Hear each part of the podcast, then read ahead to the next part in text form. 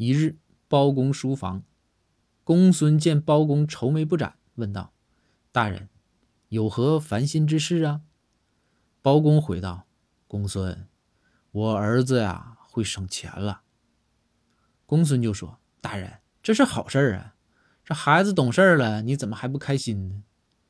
这包公就回道：“哎，公孙，这小子，留级了，下学期不用买新书了，钱省了。”